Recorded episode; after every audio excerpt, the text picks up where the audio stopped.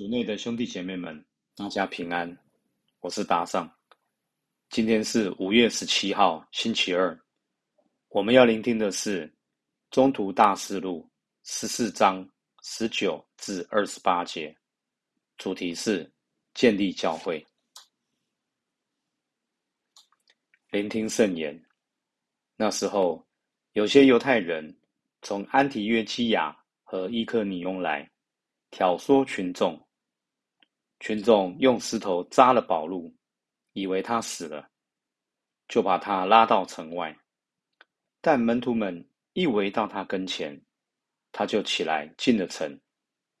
第二天，同巴尔纳伯起身往德尔贝去了。他们向那城传扬福音，使许多人成为门徒。以后回到吕斯特拉、伊科尼翁和安提约基亚。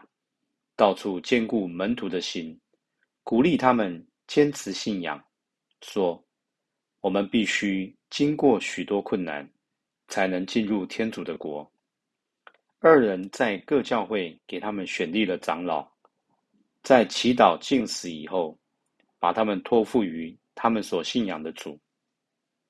以后，他们又经过皮西迪亚，来到庞菲里亚，在培尔格。宣讲道理以后，下到阿塔勒亚，又从那里乘船赴安提约基亚。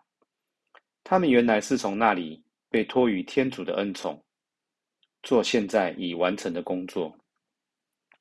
他们一到，就聚集会众，报告天主协同他们所行的一切大事，和怎样给外邦人打开了信德的门。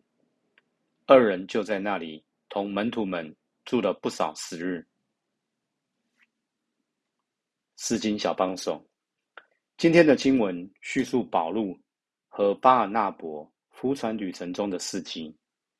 经文中提到许多地名：安提约基亚、伊科尼翁、德尔贝、吕斯特拉等。这些是保禄和巴尔纳伯宣讲基督福音的地方。在那里有新的基督徒团体形成。在这里皈依基督的人，可称为保禄和巴尔纳伯信仰中的儿女。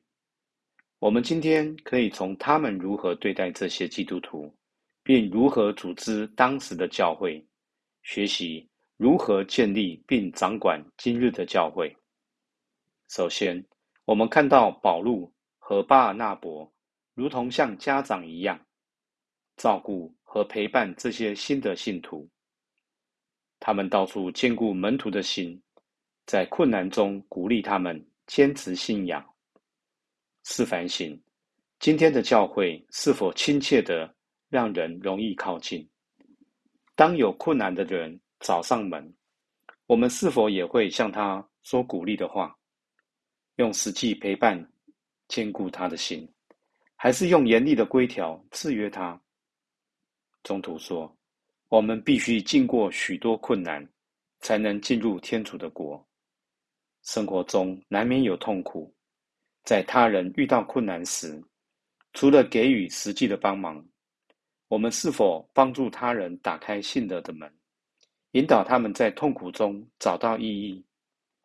因为当人的精神有寄托时，便会有更大的力量面对痛苦。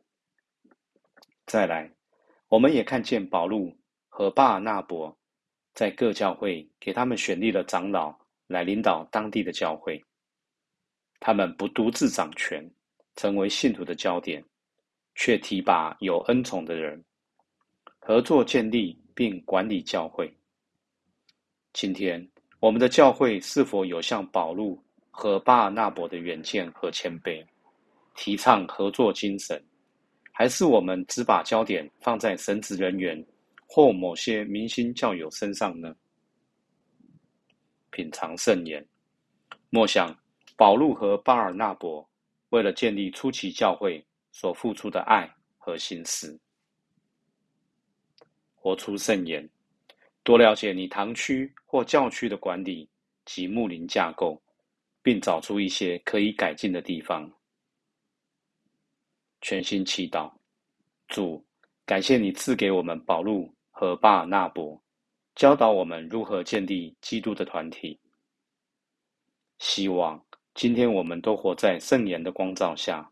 明天见。